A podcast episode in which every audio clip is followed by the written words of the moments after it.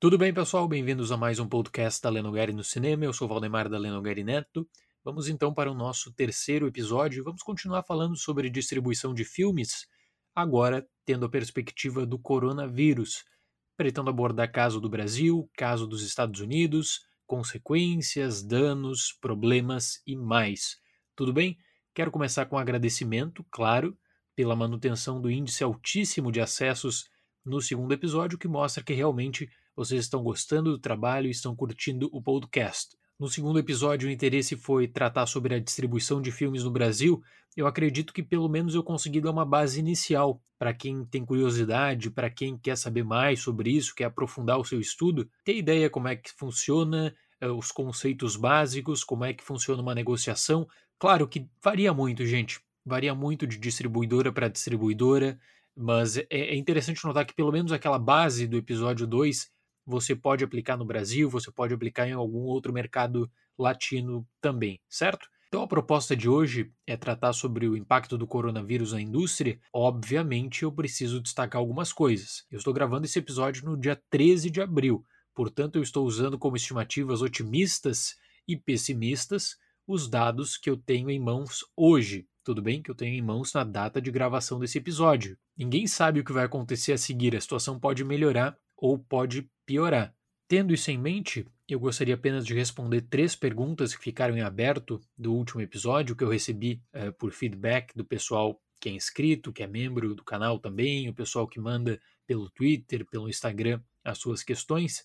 Uh, a primeira questão era, era uma questão básica: qual é a porcentagem que fica para o estúdio, qual é a porcentagem que fica para o exibidor na bilheteria? De fato, eu poderia ter comentado sobre isso, mas no geral depende muito do contrato feito. As pessoas acabam arredondando para 50% para cada um, mas varia bastante, ok? Às vezes o exibidor, por exemplo, recebe um bônus de marketing. Às vezes o estúdio pede uma fatia extra da bilheteria na semana de estreia. Eu posso discutir isso no futuro, mas 50-50, simplificando, não, não sou absurdo. O que eu quero dizer é que você tem um contrato para blockbuster, você tem um contrato para um filme independente. A taxa de uma grande rede, Cinemark, ela é diferente de uma rede pequena, de uma rede do circuito cult de cinema. É isso também que eu acho que a gente tem que ter em mente. Então essa era a primeira questão. Na segunda questão que eu recebi, por que, que o, o caso de Saint Maud que eu falei que a Sony Brasil tem os direitos, né? Por que, que ela não distribui de qualquer forma no mercado? Porque ela faz o estudo chamado estudo mercadológico. Ela quer sentir o impacto inicial desse filme nos Estados Unidos e se você tem reações positivas, aí sim você garante o lançamento no Brasil. Mais ou menos o que a Universal fez no caso de Get Out, Corra.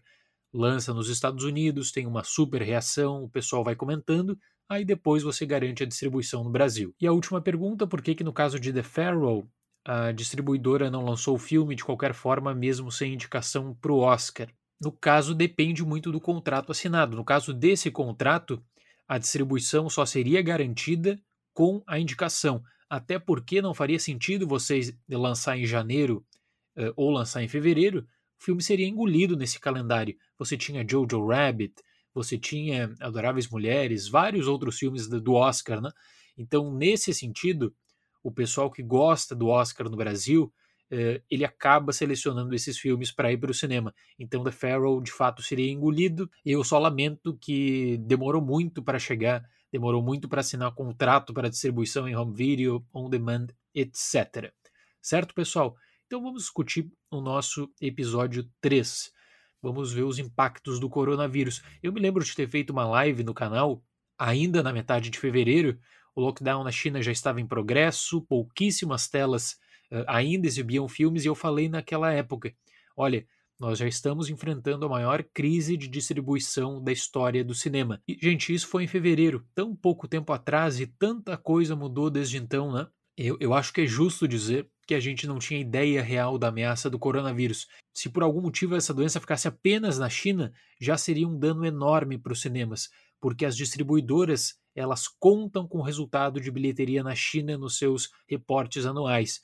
Elas contam com essa bilheteria para fazer reinvestimentos. Então você tem um país que se tornaria em 2020 o maior consumidor de cinema do mundo, traria os melhores números de bilheteria do mundo. De uma hora para outra você deixa de receber esses números, já é a maior crise da história, até porque criaria os atrasos, né?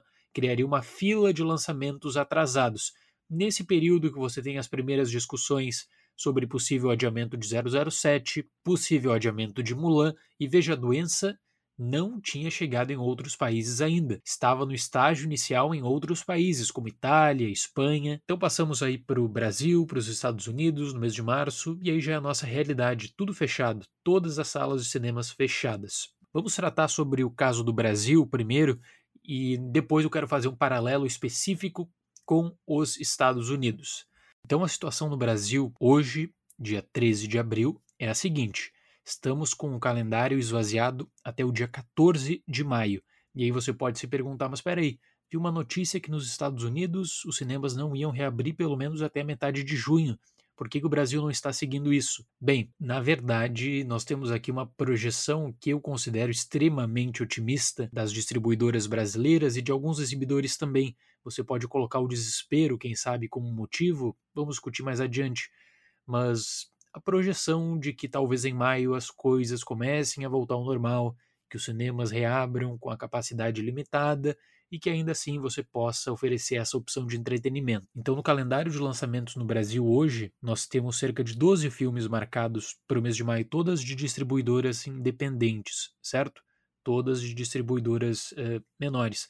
Tem alguns casos de filmes que eu acho que com certeza serão adiados, como no caso de Marighella, que não foi anunciado oficialmente, chegaria no dia 14 de maio o lançamento da Downtown, eh, mas mesmo assim, as distribuidoras independentes menores, elas confiam e acreditam que maio pode ser um mês de tentativa de retorno à normalidade. E aí você pega a entrevista do Mandetta, que fala sobre os difíceis meses uh, de maio, e aí você pega a entrevista do Mandetta, que fala sobre o mês de maio e o mês de junho, que serão meses difíceis, é claro, e realmente eu não consigo ver possibilidade para os cinemas reabrirem no Brasil, mesmo de forma limitada. E eu me pergunto: você iria no cinema com tudo isso acontecendo? Você se sentiria seguro com uma doença grave dessa, sabendo que você pode transmitir o vírus, etc? Eh, pelo menos eu não me sentiria seguro. Eu não me sentiria seguro, seja nos Estados Unidos, seja no Brasil, qualquer outro lugar do mundo. Mas aí, como eu falei, é, é o desespero, né? Tem algumas distribuidoras muito queridas do cenário independente do Brasil, do chamado circuito de nicho, por alguns chamado de circuito cult, que essas empresas já avisaram. Não temos condições de segurar uh, mais um mês sem lançamentos. Então, quando eu olho os posicionamentos de maio e de junho, eu vejo esse otimismo que eu não consigo ainda comprar esse otimismo por tudo que a gente está passando, pelo número de casos, pelo número de mortos e também, é claro, pelas estatísticas, né, provavelmente teremos em maio um grande crescimento nos casos. No Brasil, parece que o pessoal de uma hora para outra acabou flexibilizando. Ah, quem sabe esse vírus aí já tenha ido embora e tal. É, é um pensamento que realmente me preocupa, porque Milão pensou isso, Nova York pensou isso, Nova York não levou a sério as medidas iniciais de restrição, o governo e a prefeitura de Nova York baixaram a nota né, para os comércios fecharem, e o pessoal foi para o Central Park, o pessoal foi caminhar uh, na Times Square. E hoje você vê o um número altíssimo de mortes por dia uh, em Nova York. Mas voltando, quando você vê o calendário de lançamentos uh, no Brasil, maio e junho, é preocupante porque você nota que tem empresas que não conseguem e que não vão se sustentar. Então a possibilidade de falência é muito grande. A possibilidade de falência é real. O primeiro grande lançamento agendado de uma grande distribuidora seria no dia 25 de junho, com o Soul da Pixar, na né, distribuição da Disney, e eu já considero essa data também, de certa forma, uma data otimista. E aí, na metade de julho, você tem alguns uh, lançamentos, até que no dia 23 chegariam Mulan e, e Tenet. Tenet é um caso à parte, vou falar quando citar a distribuição nos Estados Unidos. Mas no geral, o mês de abril é um mês perdido. O mês de maio, na minha visão, é um mês perdido também. Com todo respeito às distribuidoras que, repito, fazem um estudo, fazem uma análise de mercado, mas estrear um filme em maio nessas condições, sendo que várias cidades, vários estados estarão ainda com a ordem de lockdown, de com a proibição de aglomerações, proibição de abertura de locais, é, é exagerado. Só o desespero explica.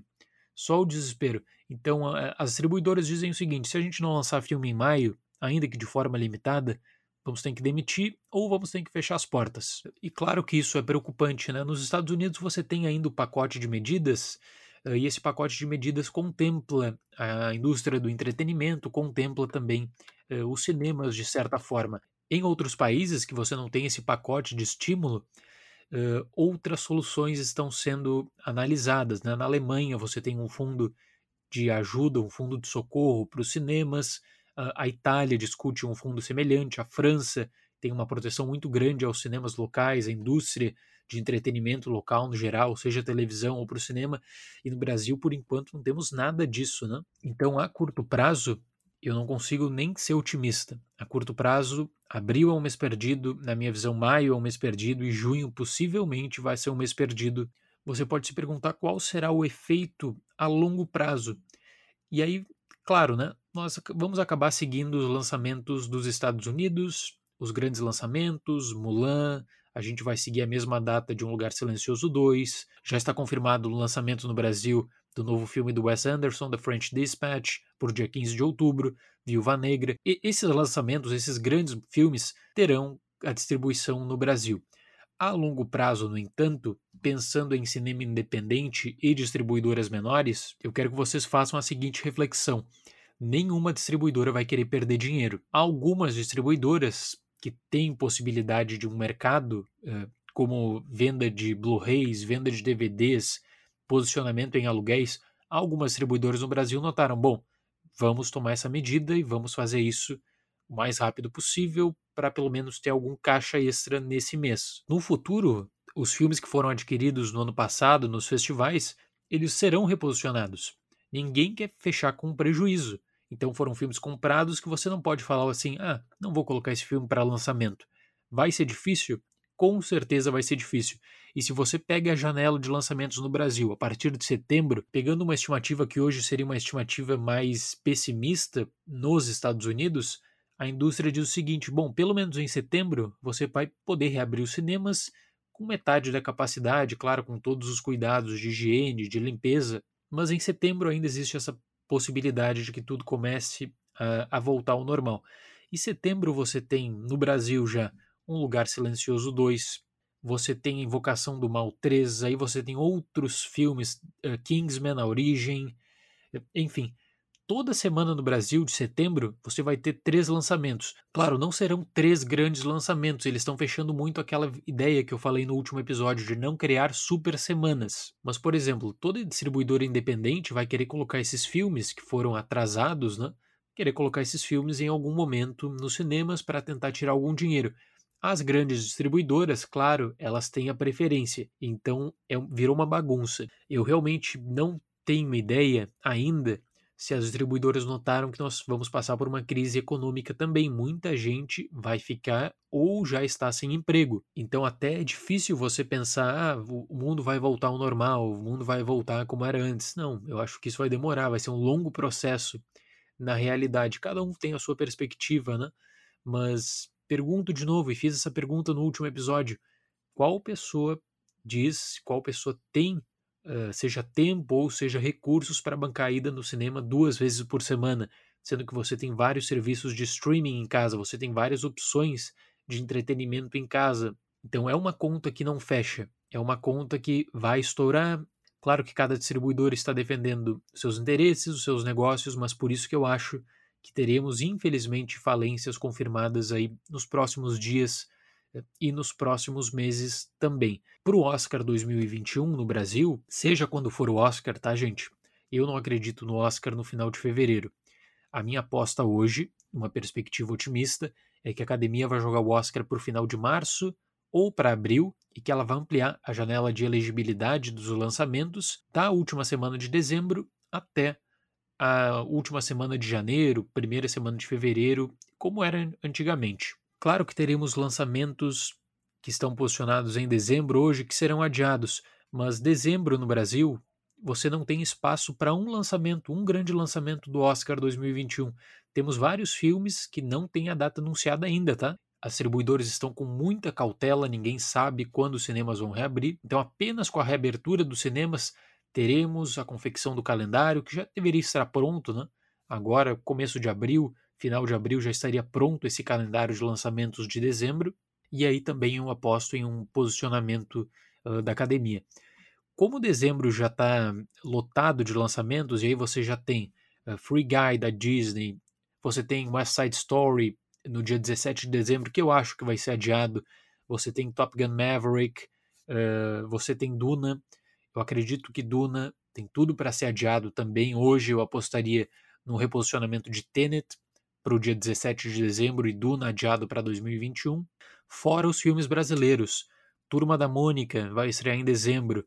O filme do Silvio Santos, né? da imagem, Silvio Santos Sequestro, estreia em dezembro também. Então é muito filme, é muito filme para um cenário de crise e com as distribuidoras ainda não compreendendo que as pessoas não vão, elas não vão ir duas vezes no cinema por semana, duas, três vezes no cinema por semana. O que me preocupa muito mesmo, gente, muito mesmo, porque aí você já tem o mês de janeiro, que tradicionalmente seria o mês de posicionamento dos filmes atrasados no Brasil.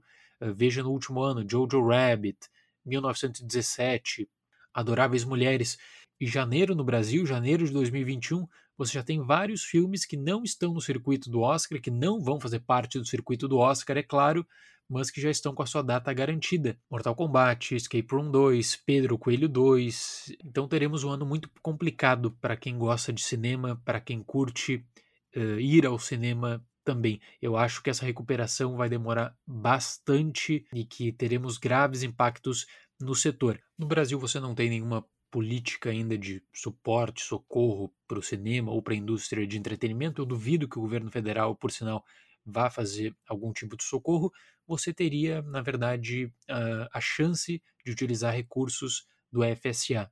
Qual é o problema?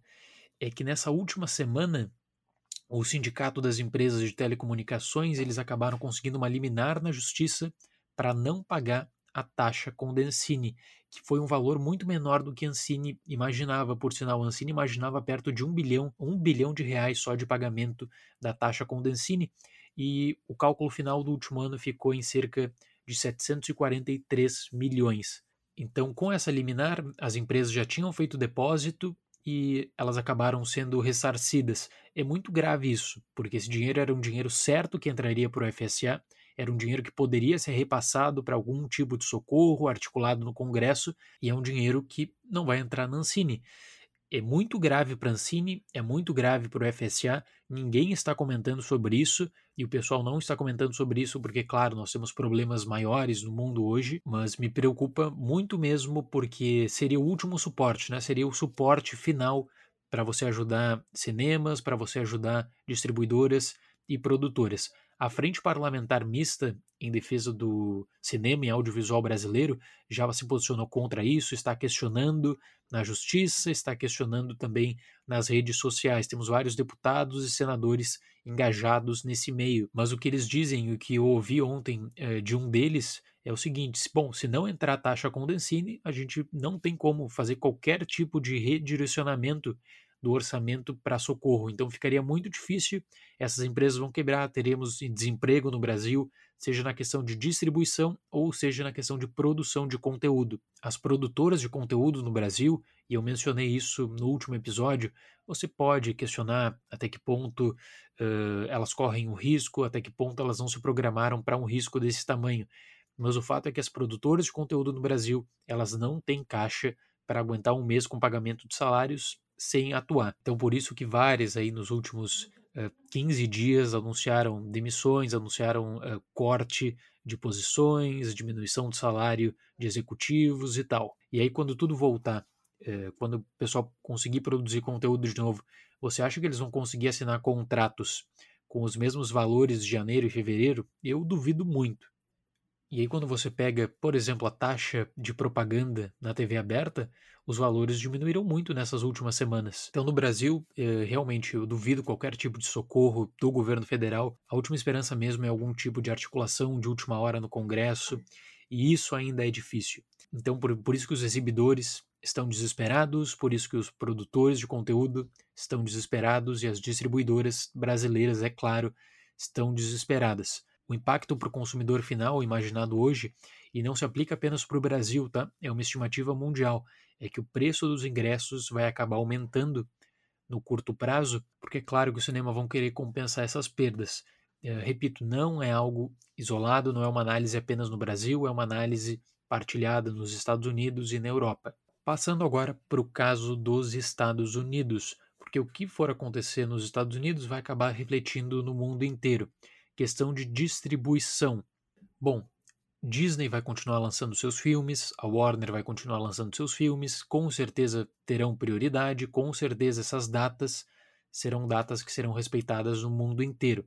Então isso, isso nunca entra para questionamento. O que entra para questionamento são lançamentos de distribuidoras menores. A24, por exemplo. A A24 estaria lançando Saint Maud em abril, teria filme para lançar em maio, teria filme para lançar em junho, e a A24 tomou a seguinte postura: vamos deixar tudo engavetado. Sabe-se lá quantos filmes uma distribuidora independente dos Estados Unidos vai conseguir lançar em 2020. Por quê?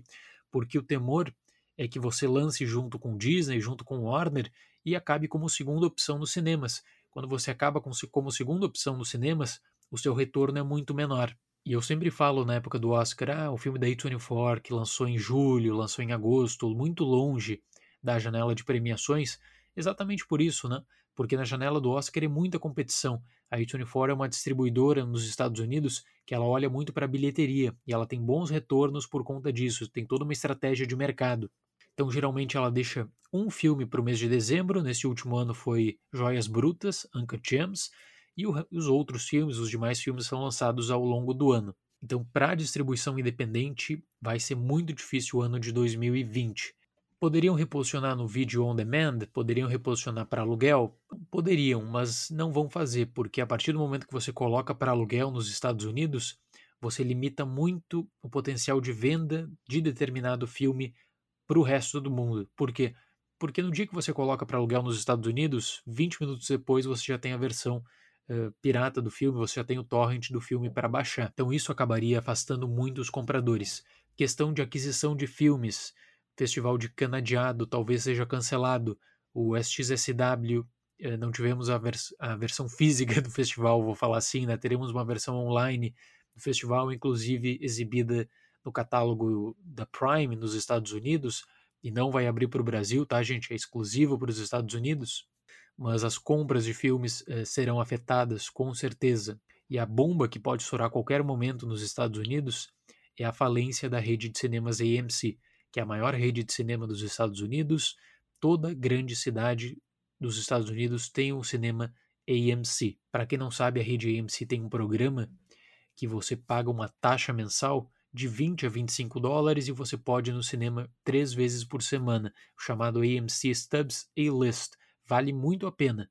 Vale muito a pena. Eu sou assinante, eu uso esse serviço, eu recomendo esse serviço, mas a rede AMC, quando você não tem já um mês todo mês de abril, sem qualquer tipo de lucro. Você sabe que maio os cinemas estarão fechados, sem qualquer tipo de lucro, com um custo altíssimo de manutenção, né? e não falo apenas de colaboradores, eu estou falando de aluguel, eu estou falando de manutenção das salas, porque mesmo fechadas, as salas precisam de manutenção, o pessoal às vezes esquece isso. Com o custo altíssimo, é bem possível que a rede vá acabar declarando falência ou que precise de algum tipo de socorro de algum grande executivo que parece improvável hoje. Então, a falência da rede AMC cairia no mercado como algo catastrófico. Estados Unidos em crise também, eu tenho que lembrar mais uma vez, você teria menos pessoas indo nos cinemas, e essa é claro que eu não vou dizer nem que seja uma perspectiva pessimista, é uma perspectiva que o mercado já considera. O mercado considera realmente a chance da rede AMC falir. E uma pergunta que eu venho recebendo muito no canal e no Twitter, especialmente, diz respeito aos festivais. Como é que vai ficar o Festival de Toronto? Como é que vai ficar o Festival de Veneza? Claro que é muito difícil você especular hoje, em abril, sobre algo que deveria acontecer em setembro. No entanto, nós já temos posicionamentos dos diretores dos dois festivais dizendo que eles consideram alguma opção online. E aí a leitura feita pelo público é a seguinte: nossa, então teremos os filmes todos online, todos em plataforma digital. Não. Não, não pense isso, por favor. Eu vou dar um exemplo de uma grande discussão que ocorreu na última semana sobre o SXSW. O SXSW ofereceu a plataforma da Amazon para qualquer produtor, qualquer distribuidor é, colocar o seu filme para apreciação. Então você vai ter 10 dias, em 10 dias o público assiste o filme e a Amazon vai dar uma compensação em dinheiro para esses produtores. Você pode se perguntar, foi um sucesso? Não, longe de ser um sucesso. Quase ninguém quis aderir a esse programa. Por quê? Porque quando você lança um filme numa plataforma como o Prime, você sabe que também horas depois esse filme estará disponível para download. Ou seja, você mata qualquer possibilidade de lucro. Então, os distribuidores que gastaram, então os produtores que gastaram muito pouco com seus filmes, esses estão assinando contrato com a Amazon.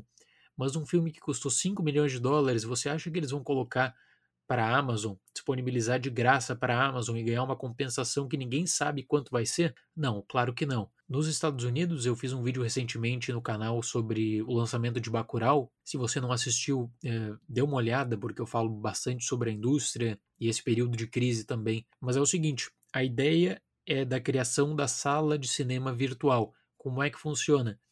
Você iria assistir Bacurau no cinema, certo? Então você compra o ingresso, você assiste o filme na sua casa e aí você seleciona qual cinema você quer ajudar. E aí o cinema acabaria recebendo a mesma fatia da bilheteria, né? um ingresso de 12 dólares. Ganharia 6 dólares mais ou menos.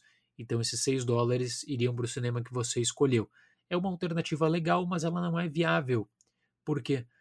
Porque as distribuidoras não querem lançar os seus filmes nessa plataforma online. Se elas lançam, elas acabam completamente com a possibilidade de vendas futuras dos seus projetos.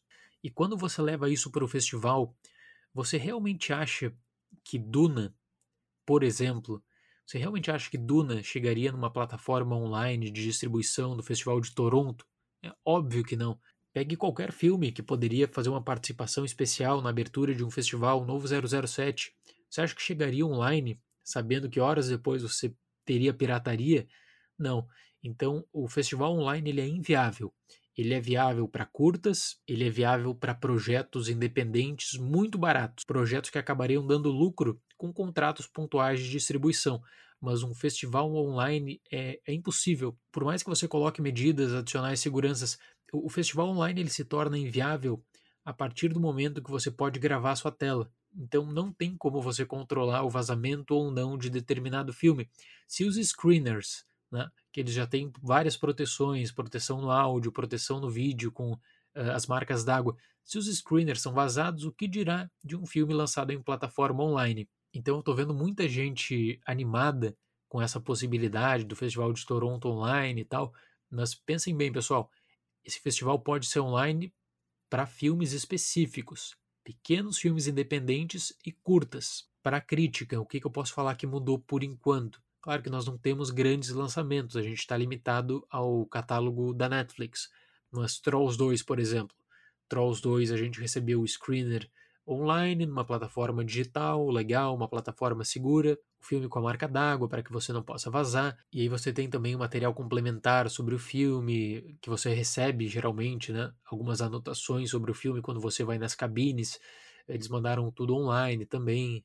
Então são tempos diferentes. Eu ainda acredito que para distribuidoras menores o aluguel possa ser uma opção a ser considerado, o lançamento direto para aluguel, como ocorreu com Trolls 2 aí nessa última semana. Para grandes filmes é uma realidade muito distante. É impossível você pensar nisso hoje. Certo? Então seriam esses os tópicos que eu queria discutir com vocês hoje nesse episódio 3. Uma estimativa muito otimista diz que os cinemas vão reabrir no dia 14 de maio.